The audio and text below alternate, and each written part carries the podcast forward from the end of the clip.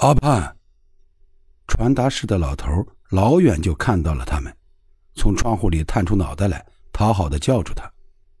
他又回头，望着那张干瘪的像烂木头，却又堆满可怕的笑容的老脸，没好气的问：“做什么？”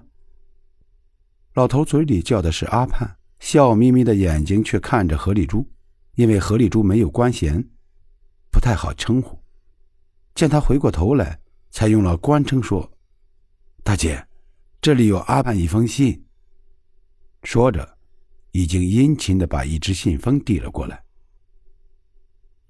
何丽珠正在为家里的头等大事而恼火，哪里有心思理会这种琐事，连声多谢也没有讲，顺手接了过来。李盼随便瞟了一眼信封，却不由得惊叫一声：“啊，公安局！”什么？何丽珠也吃了一惊。昨夜的突然袭击，在他们心里罩上了不可抹去的阴影。本以为已经平安过去，不料公安局又追来了信。是案情有了反复，要重新审查盼盼吗？余悸骤然又冲上了心头。何丽珠双手哆嗦着撕开信封。李盼已经急不可待，一把抢过去信纸。急切的目光搜索着白纸上的那几行黑字，恐惧的表情在迅速变化。哇！李盼突然大叫起来：“我的事情办好了，公安局要我明天去领港澳通行证。”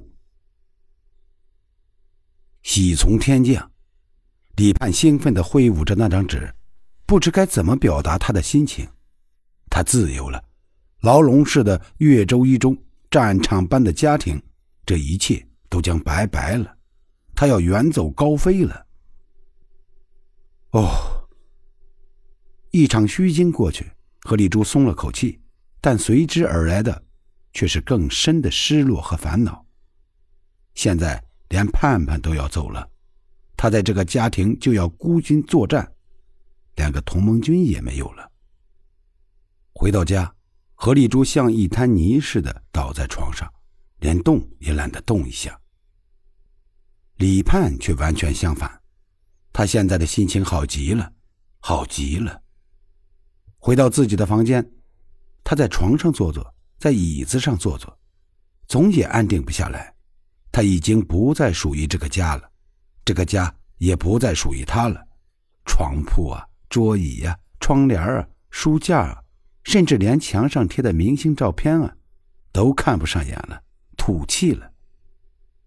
李盼就要成为香港公民，去做百万富婆的继承人，现在的这个家算什么？丢掉它，全部丢掉。他打开窗户，让夕照的斜阳把金黄的光线洒进来，让饱含着羊蹄甲花香的习习凉风吹进来。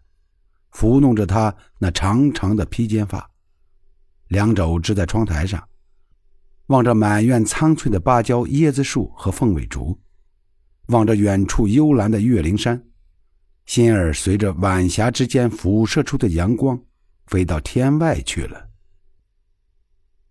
盼盼，他听见妈妈在旁边的房间里叫他，这才想起，在这个家庭里有人欢乐，有人愁呢。他走进妈妈的房间，看见何丽珠突然之间像个久病卧床的人，躺在那里呻吟。李盼很难理解妈妈的痛苦，在他看来，这不过是失恋罢了。李盼从来也没有失恋过，她的男朋友程达、程莲成群结队，丢掉了哪个都无所谓，何至于如此痛苦？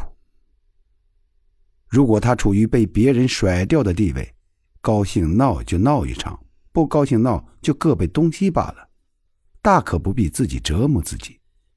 何况以他现在的心情，对于刚才那一场战争也不再感兴趣，只是出于闲情逸致，他慢慢的踱到何丽珠身边，不咸不淡的说：“妈呀，你这个人好没意思，要打没勇气，不打又不甘心。”要你来教训我？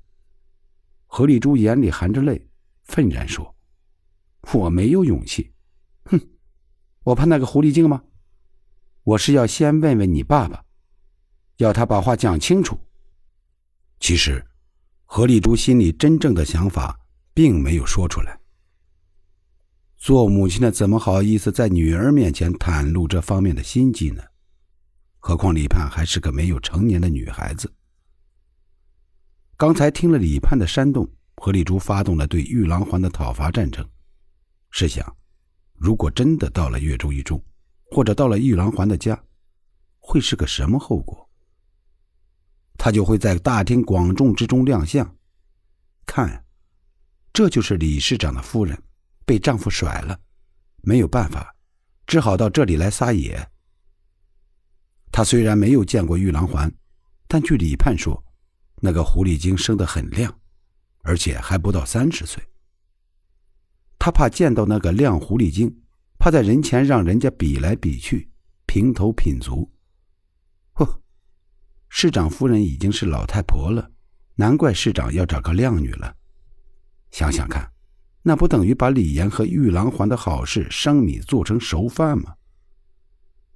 何丽珠虽然没有读过《孙子兵法》，也没有研究过古今中外的战例，不善于运筹帷幄之中决胜千里之外，也不懂得知己知彼，百战不殆，不打无准备之仗，不打无把握之仗等等先贤的遗训，但他毕竟知道一个浅显而又朴素的道理。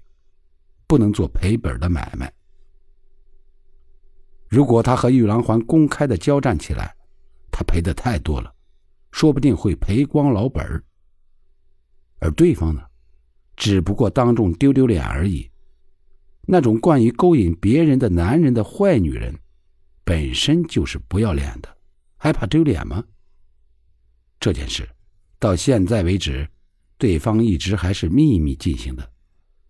自己为什么要替他公开呢？公开了，岂不等于把那个名不正言不顺的第三者真正当成对手了吗？他也配？想起来真是后怕。幸亏没有在盼盼的鼓动下去打架，他何丽珠还是有主见的。